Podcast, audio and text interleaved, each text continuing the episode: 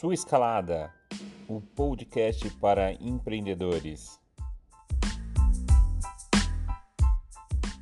Vamos de mais entrevista aqui no Jornal da Rede Alesp. Nós vamos conversar agora com o Leandro Batista de Oliveira, que é contabilista e economista. Ele nos vai falar sobre o Pix, meio de pagamento eletrônico que foi lançado recentemente. Bom dia, Leandro. Seja bem-vindo ao Jornal da Rede Alesp. Olá, bom dia, Melissa e Guga, tudo bom? Tudo, Tudo ótimo. bem, Leandro? Leandro, conta um pouquinho para nós aí o que, que é o Pix. O Pix é um meio de pagamento instantâneo que foi criado banco, pelo Banco Central, que vai entrar em vigor no dia 16 de novembro. É, a sua função é principalmente facilitar as transferências entre contas, assim como são, por exemplo, o TED, o DOC, o cheque e ainda o boleto. Né? Com ele, as pessoas vão fazer transferências de recursos, recursos para pessoas físicas e pessoas jurídicas. Uma grande vantagem do Pix, comparado a esses outros meios, é que ele vai funcionar a qualquer dia e horário, inclusive nos finais de semana, e eles vão ser processados de forma muito rápida e prática, em até 10 segundos. Né? Uh, esse e-mail vai mudar um pouquinho a forma como a gente compra e como a gente vende. Né? Essa semana, por exemplo, a gente teve um feriado, é, imagine que a gente fizesse uma compra num e-commerce num sábado. É, esse e-commerce poderia somente processar, dado feriado, essa compra na quarta-feira. No Pix, como vai ser instantâneo, ele já no próprio sábado teria condições de processar isso. Tá? Então ele vai mudar muito a forma como a gente compra e como que a gente recebe valores em, em nossas contas correntes. É, Leandro, é, você acha que com a, o surgimento do Pix a gente vai abolir o boleto, por exemplo? E uma outra questão que eu queria colocar para você é que há alguns, algumas semanas, pouco mais de um mês, o ministro Paulo Guedes havia mencionado aí uh, uma, uma espécie de nova CPMF sobre todas as transações financeiras. Você acha que hoje a gente sabe que esse serviço não será tarifado, mas há uma possibilidade disso de haver um, alguma incidência de imposto nesse tipo de transação num futuro não muito distante?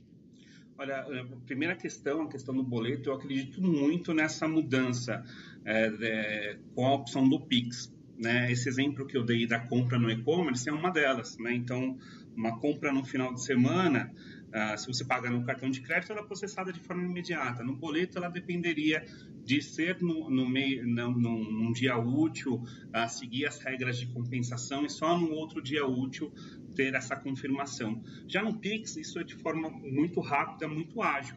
E além disso, o custo é muito diferente. Né? Hoje, um boleto, uma empresa pode pagar ali 4, 5 ou 6 reais por um processamento de boleto, e no Pix isso daí vai ter um custo muito menor. A são ao imposto do Paulo Guedes, é, é, é, existe essa tentativa da recriação da, da CPMF, né, da, de algo semelhante para transações digitais, então não pode ser descartado isso, né? A princípio, isso tem que passar pelo Congresso, existe uma boa resistência é, nessa criação, porque é muito ruim um imposto como a CPMF é, para uma política tributária né, qualitativa, enfim. Uh, então é importante ficar atento. Agora, da substituição dos meios de pagamento, eu acredito muito que o Pix vai chegar é, e gradualmente vai se trans transformar a forma como a gente paga, como a gente recebe. Interessante. Agora é importante a gente contar para o nosso telespectador, né? Quais as principais vantagens do, da modalidade Pix? Olha, a, a, principal vantagem realmente é o pagamento instantâneo, então uh, ele pode ocorrer é, no momento que você processa uma transação é, em, 10, em até 10 segundos, a outra pessoa recebe isso vai facilitar muito os pagamentos. Uh, as transações, os comerciantes tendem a utilizar essa forma né, em substituição do cartão de débito. É, hoje, um comerciante que processa no cartão de débito demora dois dias para receber estes valores em suas contas. Né? É, já num, num, num Pix, ocorrendo através né, de uma transação é, é, eletrônica, isso vai, ocorrer, é, vai ser transferido para ele no, no, momento que fizer a transação. Isso é muito bom para o comerciante. Além disso, o custo. para pessoas físicas não há custo da sua utilização. Né? Para as pessoas jurídicas, isso tende a ser bastante reduzido. Tá? Além disso, essa questão do horário. Né? Hoje, quando eu quero fazer uma transferência via DOC, via TED, eu não consigo fazer essa transação depois das 17 horas. No Pix, eu vou conseguir fazer a qualquer momento, inclusive nos finais de semana. Então, isso gera uma grande vantagem em termos de custo, facilidade é, e, e prontidão para utilizar essa ferramenta. Agora, o que sempre nos gera dúvida e sempre se levanta a questão: nós vamos pagar mais por isso? Isso custa mais caro? Como é que funciona? Existe alguma normativa do Banco Central que regula isso? É importante a gente explicar. É, para as pessoas físicas, naquelas transações rotineiras, né, é, receber, fazer pagamentos, na normativa do Banco Central isso é gratuito, tá? Só que o Banco Central criou algumas brechas de cobrança ah, pelos bancos. Ainda falando de pessoas físicas, né? Naquelas pessoas físicas que usam, vão usar o Pix para receber pagamento por venda de produtos e serviços, ou ainda em transações é, com atendimento presencial ou por telefone, né? Imagine que você queira fazer um Pix da boca do caixa ou ainda pelo, pelo telefone do banco, a instituição pode fazer alguma cobrança destes serviços, tá? Para as empresas também, o Banco Central deixou é, em aberto para que os bancos decidam é, sobre a sua cobrança, tanto no pagamento como no, no, no recebimento das pessoas jurídicas. O que o Banco Central coloca é que um processamento, né, uma compensação de PIX, é muito mais barato do que uma compensação de boleto, uma compensação de TED DOC. Então, isso tende a reduzir muito as tarifas bancárias quando elas forem cobradas. Agora, como a gente tem uma situação onde bancos, bancos digitais, fintechs, todas essas vão poder acessar o Pix para poder é, transacionar, acho que o mercado pela própria concorrência, vai trazer isso para um custo muito baixo. Então, a gente já tem, tem ouvido né, que o boleto, por exemplo, que custa né, 4, 5 reais, dependendo da negociação um pouco menos, uh, uma compensação de uma empresa, isso vai para casa dos centavos. Então, uma grande vantagem é a tarifa que vai ser cobrada. Lembrando que para as pessoas físicas, nas transações mais rotineiras, isso não vai ser cobrado de forma alguma. É, é, Dani, é, Leandro, é, o comerciante ele vai ser tarifado é, com, essa, com essa modalidade? É, e outra coisa, qualquer valor vai poder ser transferido aí por meio dessa, dessa transação eletrônica? Então, o comerciante, sim, ele pode ser tarifado né, sobre essas transações, ah, mas as vantagens em termos de custo para outros métodos é, como por exemplo o cartão de débito, podem, podem trazer essa vantagem grande de receber ah, por, pelo Pix. Ah, a ideia né, é que você tenha ali uma forma de processar esse pagamento via QR Code, né, pelo seu celular. Então a pessoa faz a compra, né, o, o comerciante apresenta o QR Code para leitura ah, do, do consumidor, ele faça o pagamento e ele receba de forma automática no mesmo momento né, por uma tarifa muito menor. Uh, então, a, a, ideia é que existam vantagens grandes de utilizar essa, esse meio do Pix pelos comerciantes. Tá? Com relação a valores, é, não tem uma limitação hoje de valores que podem ser transacionados, mas hoje todos os bancos acabam adotando políticas para poder é, prevenir fraudes, para poder proteger né, o seu correntista. Então, isso pode acontecer no Pix. Então, posso, pode ser que determinados valores eu precisa pedir uma autorização prévia, é, até para evitar fraudes né, no, no, no sistema do Pix. Leandro, você acredita que o Pix ele vai poder gerar, uh, vai poder, uh, o governo e as empresas vão poder uh, identificar melhor o perfil de consumo das pessoas? Olha, o, o, o, tem algumas facilidades que vão ajudar é, o comerciante a, a, a, a, receber muito mais rápido, né?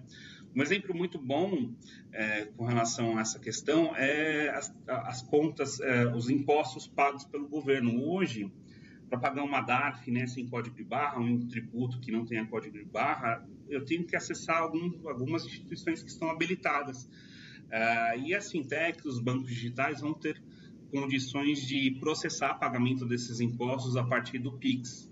Né? Uh, então, assim, a questão das transações elas vão ocorrer muito mais rápida. Uh, agora, com relação ao perfil de compra, você tem uma proteção dos dados, né? Então, todo, toda a transação do Pix ela é protegida pelo sigilo bancário e pela lei de proteção de dados. Então, é, o que vai ocorrer é realmente uma facilitação das transações, uma rapidez muito maior de processamento e condições daquele comerciante, daquela empresa em atender seus consumidores muito mais rápido. Pois não. Agora, existe limite de valor a ser transferido em relação ao Pix? Não, não existe um, um, um limite, mas é, a instituição pode definir é, é, pelo Banco Central, pelo sistema, não há, não há essa limitação. Porém, as instituições podem fazer algum tipo de limitação para evitar fraudes no sistema. Tá? É, o Pix é, pode.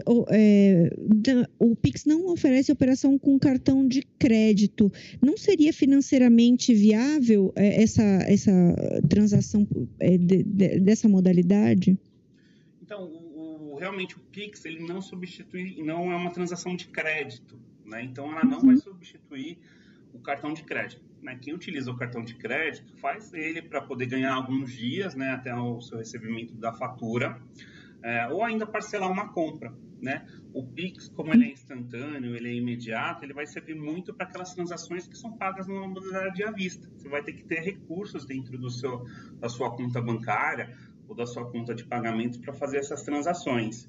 Ah, existe uma, uma, uma questão que os bancos podem oferecer pacotes né, para facilitar ter o Pix e a, o cartão de crédito na mesma instituição. Né? O que a gente uhum. vai ver ao longo dessa adoção é uma mudança né, na, nos serviços oferecidos pelos bancos e isso pode facilitar a redução de custos em outras transações. O importante é ficar atento. Como isso vai acontecer? É, o consumidor tem que ficar atento para poder fazer comparativos, é, verificar o quanto a sua instituição vai cobrar pelo pacote da conta, mais cartão de crédito e fazer uma boa decisão com relação ao, ao banco, instituição que vai adotar para utilizar aí nos pagamentos, no recebimento de recursos, nas transações financeiras. Leandro, uh, o consumidor vai precisar ter sempre um celular com internet para fazer uso aí do, do Pix e, e esse, uh, um, e esse celular tem que ser mais moderno. Como é que vai funcionar em termos desse equipamento aí que o, que o consumidor vai precisar ter para ter esse meio de serviço? É, isso é um ponto importante, né? A transação ela vai acontecer é, dentro do aplicativo do banco que a pessoa utiliza. Então, uma uhum. questão de acessibilidade é, é ela ter o celular com internet e o aplicativo do banco instalado. Né? Então, pessoas que não tiverem esta opção, enfim, ou é, não tiver a, a, a acesso à internet, vão ter essa limitação para acessar esse tipo de meio de pagamento, tá? É importante é, é justamente alertar as pessoas que as transações ocorrem dentro do ambiente bancário, né, para ficar atento, né, com links falsos, pedido de informações. A gente já tem visto no cadastramento da, das tais chaves Pix, é, Pix é, muita gente recebendo já é, é, é, fraudes com relação a links falsos, né? O, o, a transação sempre vai ocorrer no ambiente do banco, naquele meio você já utiliza no Internet Banking ou no aplicativo de celular do banco. Agora, é interessante né, a, a gente esclarecer é, o nosso telespectador. Vai ficar fácil, por exemplo, com o número ou com e-mail você consegue fazer a transferência bancária para a pessoa. Mas vamos analisar, isso é seguro? Você acha que as pessoas vão ter um receio inicial ou a tecnologia ela permite que nós tenhamos essa segurança? Aqui, é, é, as pessoas que já utilizam os meios eletrônicos e o aplicativo do celular, eu acho que a adoção vai ser muito imediata, porque que acontece na prática é uma mudança. A chave Pix nada mais é do que um apelido. Então, hoje, para você fazer uma TED, uma DOC, pedir um recebimento ou pagar um boleto, você precisa ter banco, agência, conta, CPF ou CNPJ para fazer essa transação. Você vai fazer essa transação utilizando a sua chave Pix, que é o seu e-mail, seu CPF ou CNPJ, telefone celular ou ainda uma chave uma chave gerada de forma aleatória, tá? Com relação à, à segurança, uh, ele vai acontecer da mesma forma como ocorrem as transações uh, já existentes, né? com criptografia, com autenticação, vão estar dentro de um ambiente seguro. Né? É, o que é importante é justamente verificar se isso está acontecendo nesse ambiente seguro, que você já ocorre ou não. O Banco Central já mencionou que as fraudes vão ser responsabilidade das instituições de, de, de bancárias ou de pagamento. Então, aquela segurança que você já tem hoje na sua conta bancária é a segurança que você deve esperar com relação ao Pix, né? E é, é, é, o, é, o, é, o, ponto de você somente se alertar se está fazendo a transação no local correto, no ambiente correto, saber se a instituição que você está adotando como, né, é, como meio de pagamento é segura ou não. Então, são os cuidados que você já tem hoje que você deve replicar para o momento do PIX. Tá? Mas o ambiente é seguro, né, regulado pelo Banco Central, mais de 930 instituições já estão habilitadas e todas elas vão ocorrer com criptografia e com autenticação. Uhum. Leandro, a gente tinha conversado aqui anteriormente é, sobre a circulação de boleto que provavelmente vai reduzir ou até acabar. E também me parece um, um, algo natural que a circulação de moeda, né, do papel moeda, também fique menor, né, ao longo do processo aí dessas transações eletrônicas. Como acontece em outros países, a circulação da moeda é menor. Eu queria que você falasse um pouco sobre essa questão e também sobre o, o consumidor que é um pouco mais idoso, que não está tão familiarizado com a tecnologia. Se você vê esse, esse consumidor consumidor com dificuldade em acessar esse, esse meio de pagamento. É, é, é, acho que esse é um ponto bastante importante, né? o, o, papel moeda, né? É, como a gente conhece, já foi muito importante nas nossas vidas e tem cada vez mais perdido a importância para essas transações. Seja por meio de cartão, é. já tem transações eletrônicas é, feitas pelo celular e isso tende a reduzir. Então, é, a, a, circulação de moeda, toda essa questão, é, realmente ela vai ser reduzida com o PIX. Mais agora, reunião países... das quatro organizações que começa nesse momento e você acompanha aqui na Rede Alesp. A gente continua com o Jornal da Rede Alesp no nosso canal no YouTube. Pode prosseguir, Leandro. Obrigado. Ah, tá certo. Uh, eu, eu, vejo sim uma dificuldade um pouco maior daqueles que, que não utilizam os meios eletrônicos, tá? Apesar que na pandemia, né, isso tudo, uh, muita gente que não utilizava perdeu um pouco o medo das tecnologias e vem utilizando. Então, aqueles que já utilizam internet banking e o celular como forma de, de meio de, de transações bancárias, esse não vai ter dificuldade nenhuma em adotar esse meio mas sim, é, pessoas mais idosas, pessoas que não aderiram à tecnologia, que não têm acesso a uma rede é, de, de, internet pelo celular, podem ter um pouco mais de dificuldade. Então, o papel moeda, né, a moeda como a gente conhece, não vai é, extinguir, mas vai reduzir significativamente. Leandro, você, é, como é que é essa história aí da, da, da chave que precisa ser cadastrada? Vai ter um limite para esse, esse cadastramento dessas chaves de segurança? Como é que é? é? Por exemplo, se eu tenho contas em vários bancos, não é o caso, né? se eu tenho contas em mais de um banco, eu vou poder cadastrar em, em cada um desses bancos a, a minha chave aí do Pix? É, tem um limite, né? Para pessoas físicas são cinco chaves para cada conta. Né? No caso das pessoas jurídicas, o limite são de 20 chaves né, para cada conta. Uh, o ponto importante é que você não pode ter a mesma chave cadastrada na conta A e na conta B, ou no banco A e no banco B. Então, as chaves mais simples, né, são aquelas que estão no nosso dia a dia: CPF, CNPJ, celular e o e-mail, né? Uh, então você pode, por exemplo, ter no banco A um e-mail e uma chave aleatória cadastrada e no banco B o celular e o seu CPF. Elas não vão poder ser a mesma, né? Então uh, tem essa questão de você pensar realmente qual que é a melhor chave para o banco A, para o banco B, para o banco C, no limite de cinco chaves por conta, tá? No caso das pessoas físicas a gente percebe, Leandro, que uh, essa questão da tecnologia ela veio para ficar e vai a gente vai avançando nesse sentido. Claro que esse processo de adaptação vai ser um processo gradual e até de repente um pouco complicado para algumas pessoas, mas que ele vai ser inevitável, né?